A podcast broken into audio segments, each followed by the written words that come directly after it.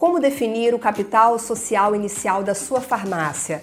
Se essa é a sua dúvida, fica comigo até o fim, porque a gente te ensina no vídeo de hoje. Roda a vinheta.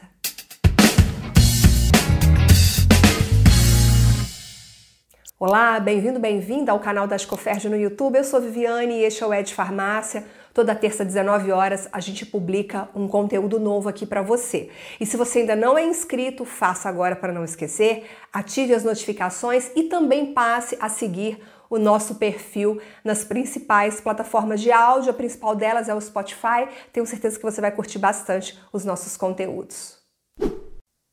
Como eu disse, hoje você vai aprender a definir o capital social inicial da sua farmácia. Está no Ed Farmácia novamente, Bruno Moura, contador da Farma Contábil. Bruno, seja muito bem-vindo. Depois de cinco anos, Bruno, fui olhar aqui nos vídeos do canal e vi que você esteve com a gente há cinco anos atrás, quando a gente ainda gravava em estúdio no Rio de Janeiro. Seja muito bem-vindo novamente. Viviane, muito obrigado, obrigado mesmo pelo convite. Passamos muito tempo distante aqui do canal, não pode acontecer novamente, não vamos deixar que isso aconteça. Espero mais convites, é um prazer estar aqui. Prazer é todo nosso, Bruno. O Bruno está aqui, pessoal, para falar com a gente sobre capital social inicial. Parece um tema assim irrelevante, mas não é não. Você vai descobrir hoje o que que está o que, que, está por trás desse tema. Tem muita coisa que eu garanto que você não sabe. Bruno, vamos começar definindo o que é o capital inicial da empresa. Aquele capital inicial que vem no contrato social da empresa. Para que, que ele serve?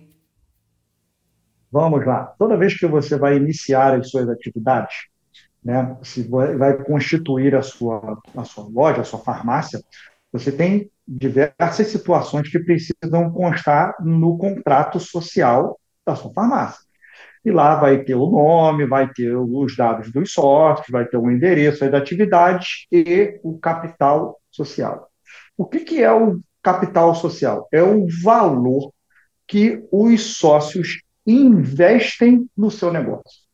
É o valor que, após um plano de negócios, eles definirem, por exemplo, quanto que será gasto não só na Constituição, como também nas obras que vão ser feitas, na aquisição das mercadorias, enfim, tudo aquilo que vai ser gasto na constituição da sua empresa precisa ser definido no contrato social e o termo que nós utilizamos é capital social.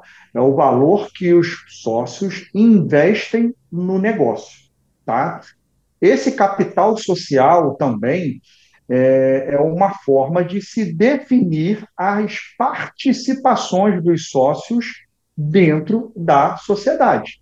Depois que você define o valor que vai ser investido, é definido também o percentual de participação de cada sócio na sociedade. Quando é uma sociedade, pode ser uma empresa individual também. Eu estou dando o exemplo de uma sociedade limitada. Empresas individuais também têm valor de capital social. Tá? Então, em suma, resumindo, a gente vai né, esmiuçar e detalhar vários pontos aqui dentro, mas de forma resumida e breve no momento, é o valor que os proprietários investem na constituição da sua empresa. E como esse valor inicial é definido? Eu imagino que os empresários devem levar em consideração vários custos que eles terão com a montagem da farmácia. É dessa forma uhum. que se define esse valor? Exatamente. Depois que você vai constituir uma farmácia, ou né, qualquer empresa, você precisa ter um plano de negócio. Né?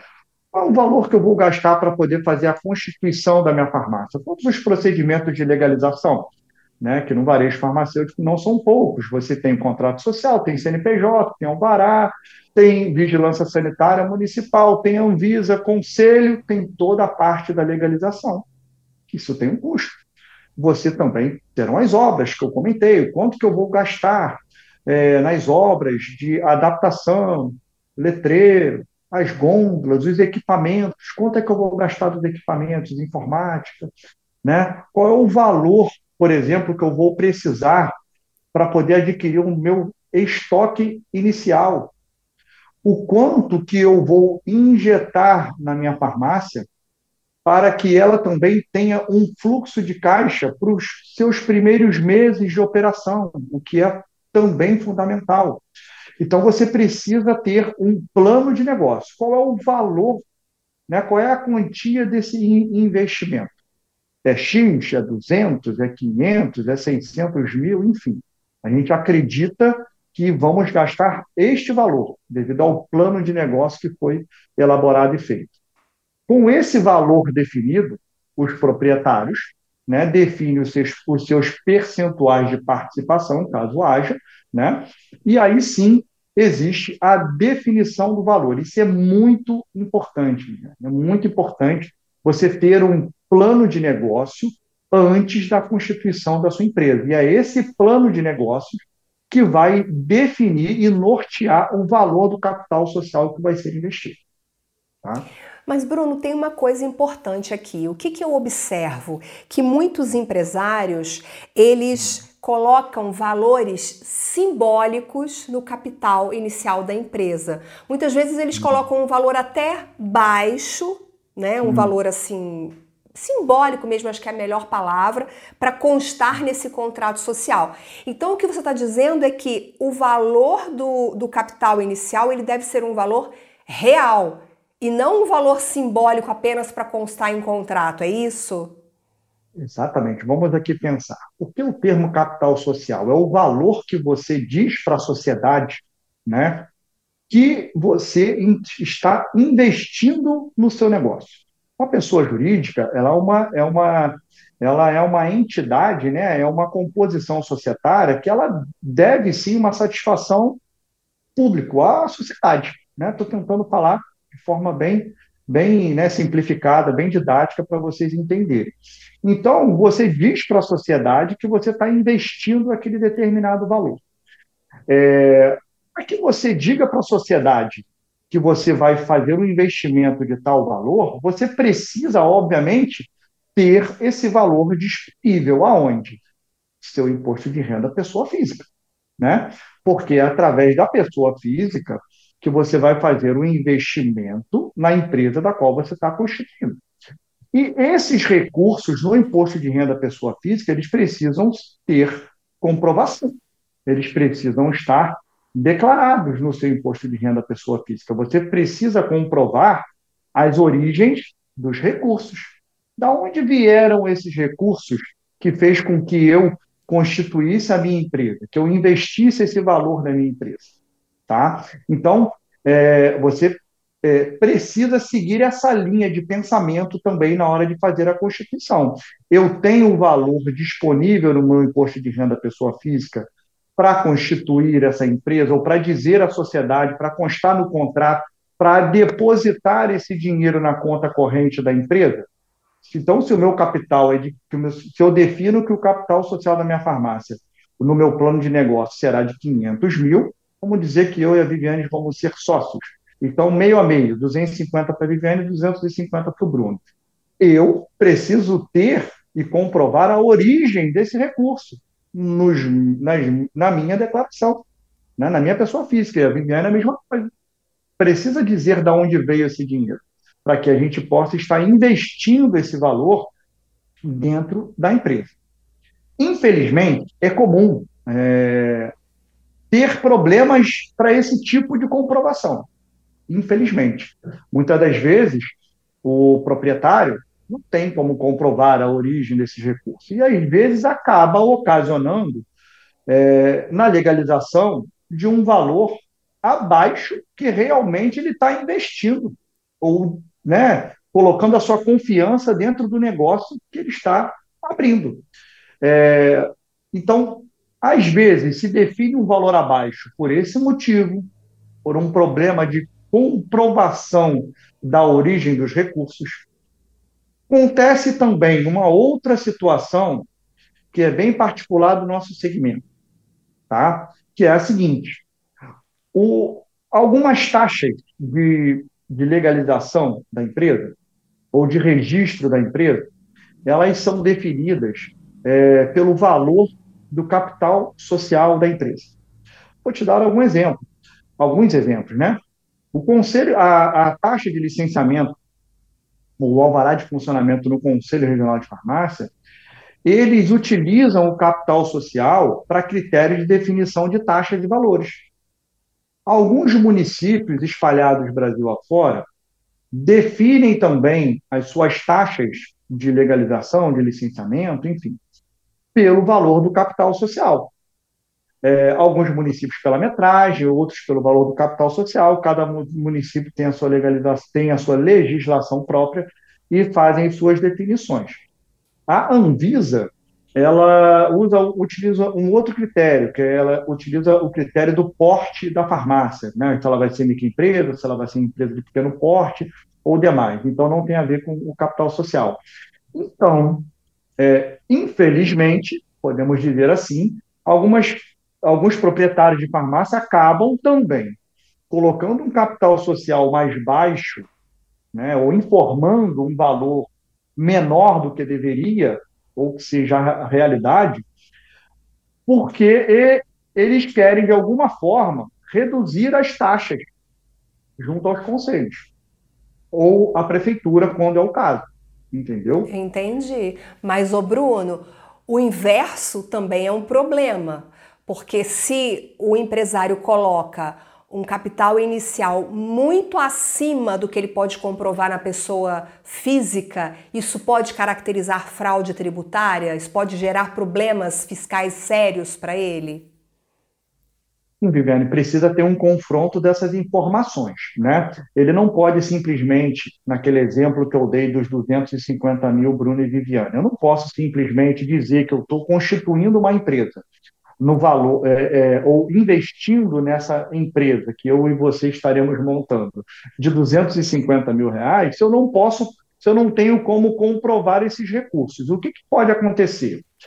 Quando eu fizer a minha declaração do imposto de renda pessoa física, eu vou dizer que eu tenho um patrimônio aonde um que foi as cotas de participação nessa empresa, que no imposto de renda pessoa física tem como e deve ser declarado lá na ficha de bens e de direitos, que eu é, é, tive, né, eu investi e passei a adquirir essas cotas de participação dessa empresa, no valor de 250 mil reais quais foram os recursos que fizeram com que eu tivesse esse investimento? Quais as origens dos meus recursos? Eu tenho uma aplicação, eu tenho outros negócios, eu guardei esse dinheiro durante um tempo, né? Eu, é, é de que forma esses, eu, eu, eu posso comprovar as origens dele? Caso eu não tenha como comprovar, é passível sim, é, se houver esse tipo de confrontação, que você sofra alguma penalização na pessoa física, entendeu? É, então precisa ter cuidado nesse sentido. E tem um outro detalhe que eu lembrei aqui agora que eu queria também comentar, que é um dos problemas quando a gente é, que a gente precisa também tomar cuidado na, na constituição do capital social. Vou dar um exemplo. Quando você constitui o capital social, ou define no plano de negócio e coloca lá, injeta esse valor que a gente está definindo, se a gente coloca o valor real, é, caso exista uma negociação ou venda dessa farmácia, se você vende pelos mesmos 250 mil ou vende por um valor abaixo, você não terá a tributação do ganho de capital. Porque quando você tem um um, uma cota de participação numa empresa, é, é um patrimônio.